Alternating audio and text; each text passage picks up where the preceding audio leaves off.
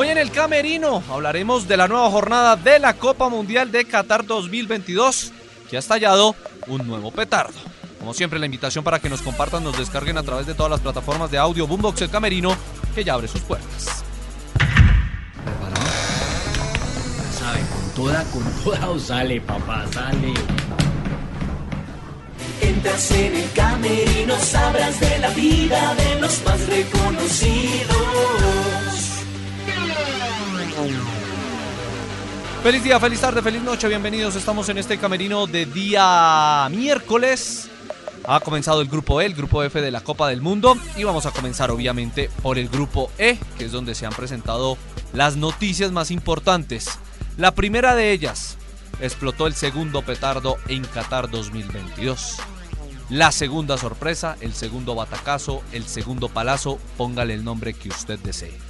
Alemania cayó 2 por 1 ante Japón. Una Alemania, y volvemos al mismo tema que hemos tocado muchas veces en el camerino, y es, tuvo 19 remates al arco, opciones de gol, y no ganó. Perdió 2 por 1 ante Japón, comenzó ganando el equipo de Flick con gol de Gundogan de penal, y luego Japón pudo remontar eso con goles de Doan y de Asano. Los dos fueron suplentes, comenzaron como suplentes, ingresaron el primer gol 26 minutos después del ingreso, Asano 4 minutos después del ingreso. Así que el que se lleva todos los méritos ahí es un señor que se llama Hajime Moriyasu, el técnico de Japón, los cambios, ver que funcionen los cambios, ver, planear cómo puede cambiar los cambios el partido, valga la redundancia. Y eso fue lo que hizo Moriyasu. Le sirvieron los cambios, aplicó los cambios y fueron para mejorar, cosa que no sirvió con Hansi Flick. Terminó metiendo a Moukoko, el pelado de 17 años, que pues tampoco. Gotze, que se ganó su entrada al campeonato del mundo en las eh, últimas jornadas en, eh, en el Eintracht. Eh, no sé por qué suplente, porque es de un muy buen nivel. Y a Jonas Hoffman también ingresando. Sacó a Müller, a Gundogan, a Havertz, a Musiala. Lástima por Jamal Musiala, el, eh, el joven que tiene mucho talento en el Bayern, que ha hecho una muy buena temporada, pero que hoy desafortunadamente no tuvo un buen partido en la victoria de Japón. Yo insisto en algo, Alemania está empezando a construir un equipo con los que fueron campeones del 2014 y ya van de salida. Hablamos de Müller, hablamos de, de Gotze, de Gunther y se me queda un, tercero. De, de, ellos, de ellos lo está empezando a, a, sacar a los Havertz, a los Nabri, a los... Ah, bueno, Kimmich estaba ahí también.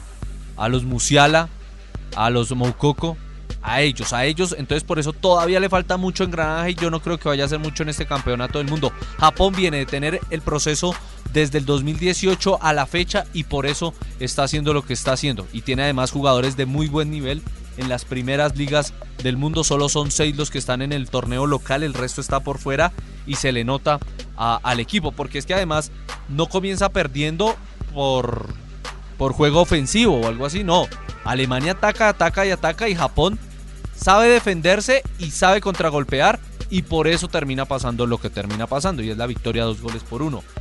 Entonces vamos a ver qué sucede porque el otro partido del día, no sé ustedes qué opinen y los leo con numeral el camerino, porque a mí eso no me, no me convenció. Creo que Costa Rica salió a hacer lo que debía hacer y es ser un equipo corto, ser muy claro defensivamente, pero pero no le salieron nada, no le salió ninguna cosa a Costa Rica, no atacó nunca, no hizo ni un solo remate el equipo de Luis Fernando Suárez, que es donde más me duele obviamente, porque por la persona, porque lo conozco, porque lo he entrevistado, porque lo he tratado, sé la persona que es y obviamente duele, duele por ese lado.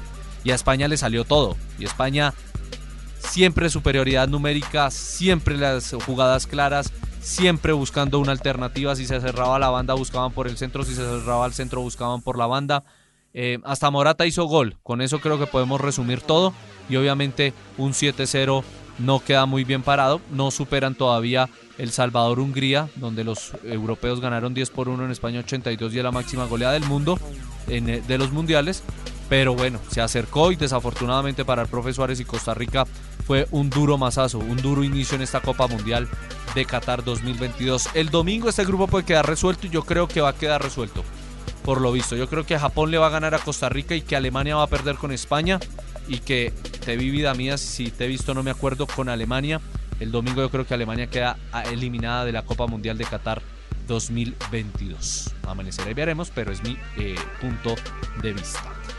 El grupo F tiene, yo, para mí ahora es el grupo de la muerte después de obviamente lo que hemos visto. Puede que mañana cambie de parecer por lo que se haya visto en los otros dos. Marruecos le empató a la subcampeona del mundo Croacia. No puedo hablar de ese partido porque no lo vi.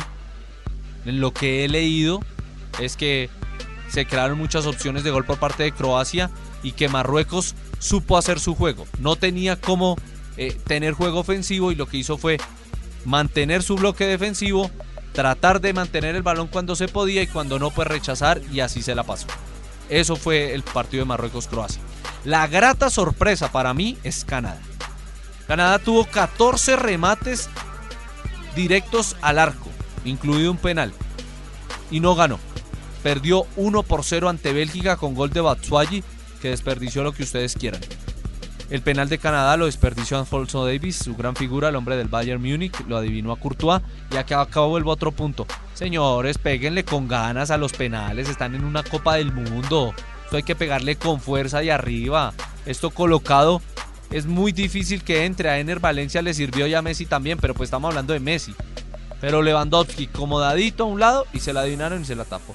Davis contra un monstruo como Courtois lo mismo palo de la mano derecha, media altura hacia abajo, se la adivinaron y le terminó tapando. No, señores, péguenle con ganas arriba, señores que están en una Copa del Mundo. Entonces, eh, Bélgica gana, comanda el grupo con un discreto compromiso de, de Bélgica. No sé hasta dónde pueda llegar, pero comenzó regular, a pesar de que ganó, por lo menos en el juego comenzó regular y Canadá merece mejor suerte en este grupo. Vamos a ver qué sucede en la segunda jornada, donde Croacia va a enfrentar a Canadá y Bélgica a Marruecos. La programación del día jueves 5 de la mañana, Suiza-Camerún.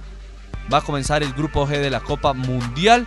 Esto será en el estadio Al Janouf a las 2 de la tarde por ese mismo grupo. El gran favorito para muchos, Brasil, en el estadio Losail ante Serbia. Ojo con Serbia.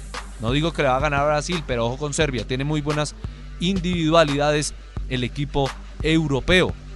Tiene a Blajovic, tiene a Tadic, Kostic, el hombre de la Juve, Milankovic, a Milenkovic, Savic, el arquero.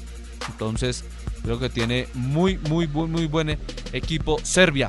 Y a las 8 de la mañana comienza el grupo H, Uruguay-Corea. Ojo con los coreanos, pero tengo toda la fe en Valverde y el equipo uruguayo que va a poder sacar adelante el tema.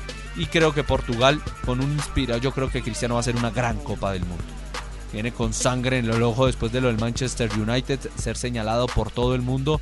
Yo creo que va a ser una quinta gran Copa del Mundo el bicho. 11 de la mañana Portugal gana.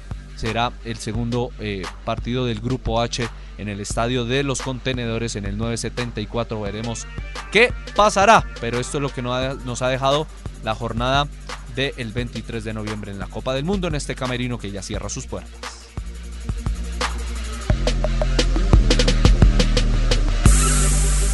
Entras en el camerino, sabrás de la vida de los más reconocidos.